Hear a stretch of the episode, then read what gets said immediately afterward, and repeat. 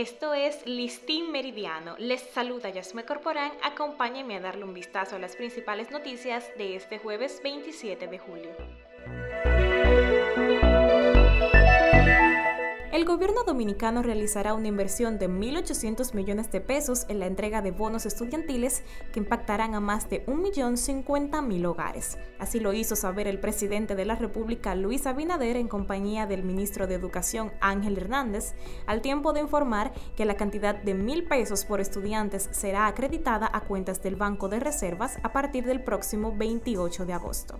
Explicaron que la distribución del bono estudiantil se realiza con el objetivo de garantizar la asistencia de los niños a la escuela y brindar una ayuda económica a los padres y tutores en el nuevo año escolar 2023-2024. Y eso, señores, es un esfuerzo enorme que hace el gobierno para dotar, que se va a, a disponer para este programa de 1.800 millones de pesos que serán distribuidos a los distintos hogares para beneficiarse de este bono cuya finalidad esencial es garantizar que los niños asistan a las escuelas, que los niños sean dotados de los materiales y equipos que les puedan faltar.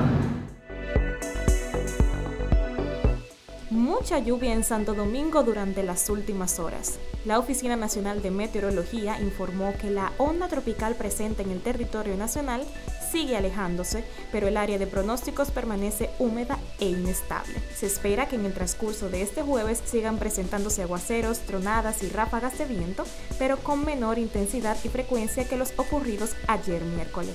La actividad de precipitaciones estará concentrada principalmente sobre las provincias San Cristóbal, Peravia, Barahona, Pedernales, Bauruco, Atomayor, El Ceibo, Samaná, Independencia, La Vega, Monseñor Noel, Sánchez Ramírez, Duarte, María Trinidad Sánchez, Santiago, San Juan, Azo y el Gran Santo Domingo.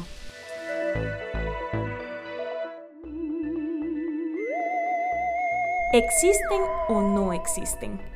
Un enorme revuelo ha causado en el mundo las declaraciones de un exfuncionario de inteligencia norteamericano que acusó a Estados Unidos de ocultar información sobre los ovnis. David Grunge dijo que no estamos solos y que las autoridades estadounidenses están ocultando la evidencia y testificó que cree absolutamente que el gobierno posee un fenómeno anómalo no identificado, FANI, la sigla que reemplazó a objetos voladores no identificados, OVNI, en la jerga oficial, así como como restos de sus operadores no humanos. Presionado para dar detalles durante la audiencia, Grunge reiteró una y otra vez que no podía comentar en un escenario público porque se trata de información clasificada.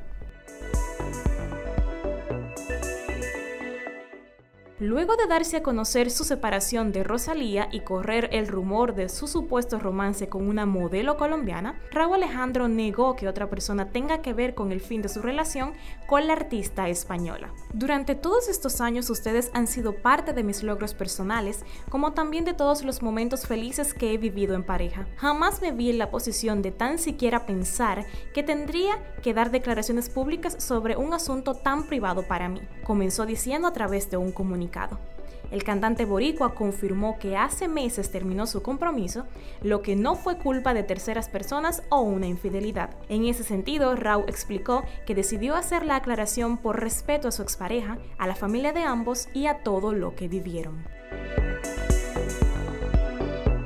Gobierno entregará bono de mil pesos para cada estudiante de escuela pública pronostican más aguaceros para la capital y otras provincias y se abre el debate en Estados Unidos sobre la existencia de extraterrestres. De esto hablamos este jueves 27 de julio. Esto fue Listín Meridiano. Recuerden que pueden ampliar todas estas informaciones en nuestro portal listindiario.com.